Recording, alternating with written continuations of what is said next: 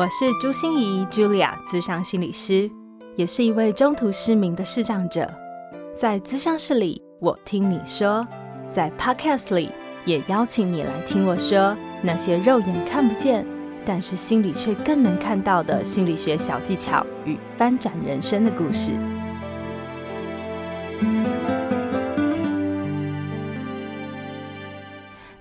欢迎收听朱心怡说心里话，我是时尚心理师朱心怡 Julia。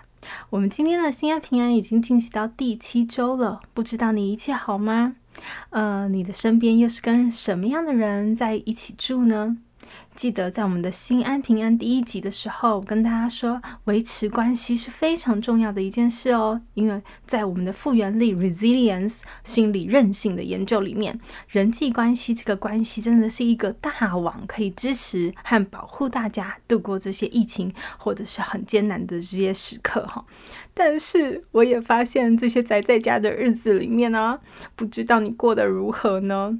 有些人告诉我说：“哎，关系真的让他觉得好幸福哦，他都可以宅在家，然后他的关系都可以去帮他打点很多生活所需，他觉得很快乐。”可是我也听到更多人告诉我说：“哇塞，这种近距离相处啊，你知道，真的太受苦了，都快受不了了哈！没有那么朝夕相处、紧密接触过诶，而且公领域、私领域全部都搞在一起。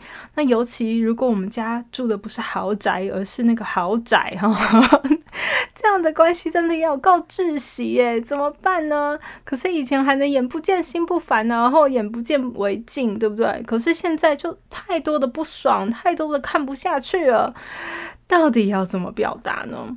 今天呢，我们就来好好聊聊，在这样的关系都快要窒息的情况之下，你如何去表达自己的不满、自己的不爽、自己的抱怨这些情绪的表达，到底要怎么样才可以让我们之间的关系不会更缺氧？就让我们今天来学一点近距离沟通术吧。第一个想跟大家分享的是人与事分开啊，人与事分开，这说起来很容易哦，我知道了，做起来非常难哦，因为有时候你真的就是在骂这个人，不是在骂这件事而已哦。但是我跟大家说，尤其在近距离沟通的时候，如果你们的情绪存款、关系存款并不是那么的足够，一碰到踩到人身攻击的事，只要踩到一个人的自尊和面子的事。哦，跟你讲，沟通不下去了，绝对是完全中断，而且一定会形成一些负面的循环。所以，呃，鼓励大家在近距离的时候，我们尽量把人与事分开，因为人被踩到自尊和面子的时候，那个情绪跳起来的力量是理智的七倍大，你知道吗？这情绪上来了，什么事都免谈了哈。所以，让我们尽量啊，说你这件事忘记了，而不是说啊。你这个不负责任的人，你真的是完全不能交代你任何事，你一点都不可靠，或者是你就是让人放心不下的人，都让人很担心，都没有把我的话放在心上。虽然我一直跟大家说啊，我们要远离自尊和面子哦，因为这两件事就是我们很大的罩门，但是。这就是人性，人就是很重视自己的自尊和面子，所以让我们在近距离沟通的时候，先以对方的感受为优先，去高于是非对错的事情。当我们先注重他的感受，我们就比较不会把事情和人混在一起。我们会用他可以接受的方法来好好处理事情。第二个要请大家注意的叫做澄清是事实还是推论啊？事实是什么？推论又是什么呢？在谈判技术里面，有一种叫乌贼战术，哈，就是乌贼喷出一个大墨汁，所以你就搞不清楚它到底在主体是什么东西，你就看到一大堆墨汁，哈。那其实我觉得，哈。在吵架的时候，根本我们不用学习这种谈判术哈，我们就会什么叫模糊焦点了。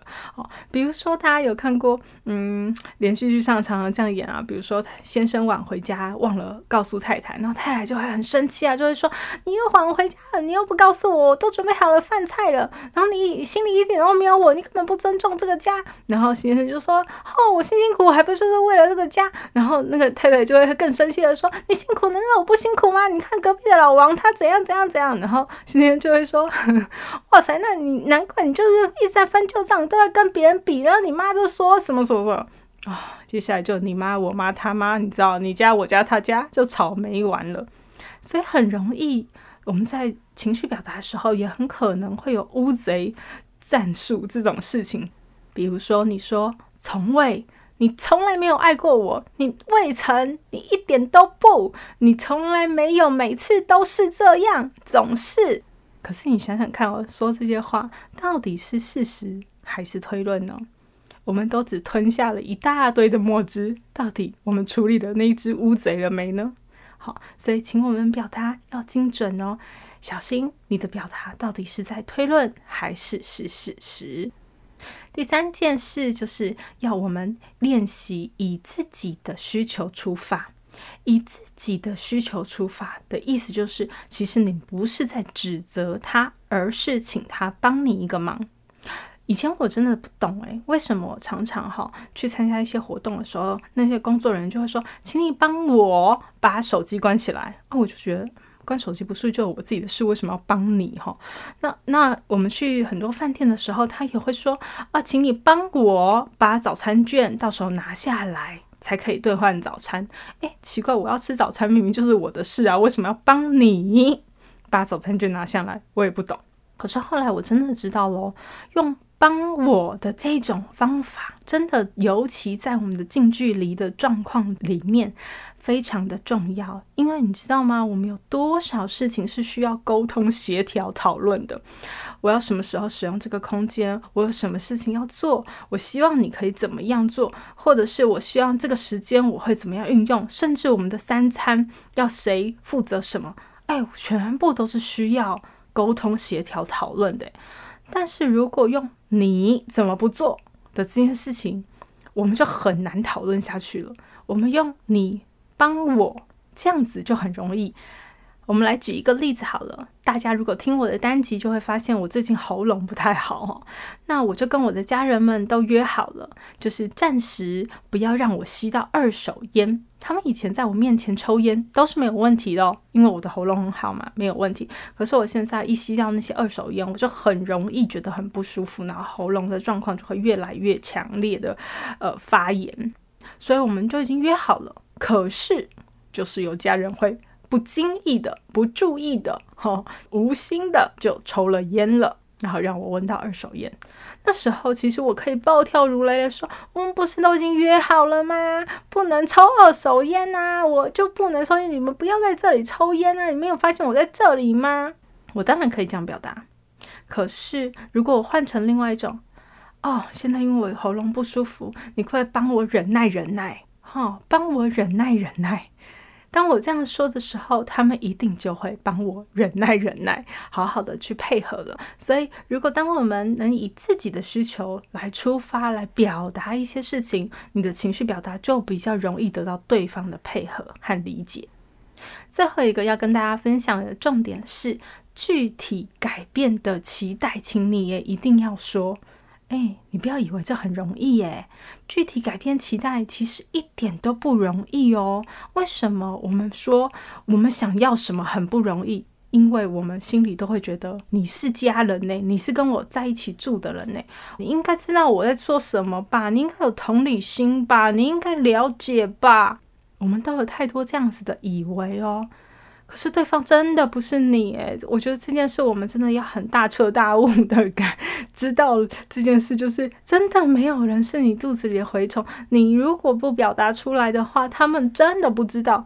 比如说住在一起，我说嗯，等一下我要开线上会议，你说这样对方会知道你的意思就是说等一下动作请放轻，不要太吵吗？哦，真的不知道。如果你跟对方说，像我常常要录音，就是要录 podcast 的时候，我如果跟我先生说，哎呀，先生，我要等下录 podcast 哦，他完全不知道那个意思是什么，他还在大声放音乐。所以如果你说啊，我好累，对方到底懂不懂这个意思？就是你需要休息，现在不要跟你讲话，或者是你需要去做别的事，或你现在要睡了。可能有各种各式各样的原因，诶，可是对方真的不一定懂，所以请你一定要把你期待的事情去清楚、具体的说明白、讲清楚，对方才知道到底我们要怎么样配合，让我们彼此的齿轮真的能够一凹一凸的磨合好。我曾经有写过一篇文章，叫做“距离越近，伤害越深”，哦，这真的很有感触哦。距离越近，不管是心理的距离。好，因为我们是家人，或者是因为时间、空间的这些物理的距离，我们被关在一起哦，我们都很可能会造成彼此更多的伤害。所以这个时候真的是需要练习一下我们的近距离沟通术哦，让我们的情绪表达不要再让关系缺氧。那我觉得自己有一个很好玩的比喻哈，我觉得关系经营就很像是隐形人。嗯，你其实真的看不着，也摸不到。可是呢，隐形人披上了一件外衣，你就会啊，好像是这么回事。可是你看到的永远都只是表象，很细节的东西、深入的东西，都一定要你自己去体会，因为它没有标准答案。每一段关系也都非常不一样的。所以，就让我们用这些时间，既然得关在家，既然得宅在一起，那就让我们好好练习我们的近距离沟通术，把这样的情绪表达原则变成自己的习惯，就可以让每一段关系都可以更顺畅、更自在。也希望你在每一段关系能够呼吸的更通畅、更舒服哦。好，我们的心安平安，就期待下一周再见喽，拜拜。心念转关，生命无限宽。本节目由 Growth in Tech 的伙伴 Tiffany 共同制作。如果喜欢我的节目，邀请您帮我按下订阅，并留下五星评价与评论。如果想要了解更多我所分享的内容，节目的说明栏中都有我其他频道的资讯哦。